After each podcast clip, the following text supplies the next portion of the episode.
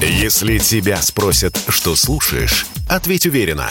Радио «Комсомольская правда». Ведь Радио КП – это самые оперативные и проверенные новости.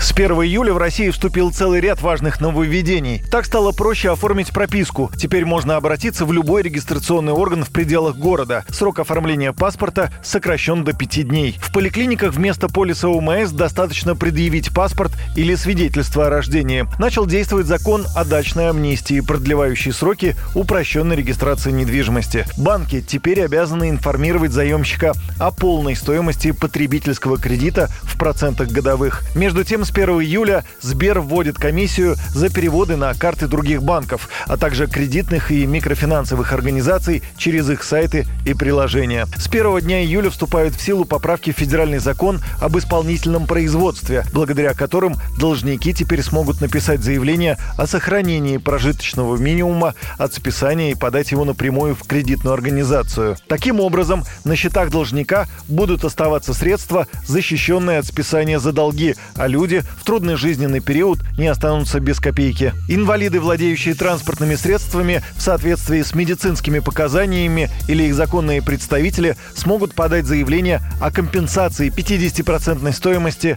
ОСАГО. Заявление можно будет подать через госуслуги. И еще, с 1 июля работать гидом или экскурсоводом смогут только граждане России. Законодатели полагают, что лишь квалифицированные специалисты, знающие историю своей страны, могут дать туристам достоверные сведения. Юрий Кораблев, Радио «Комсомольская правда».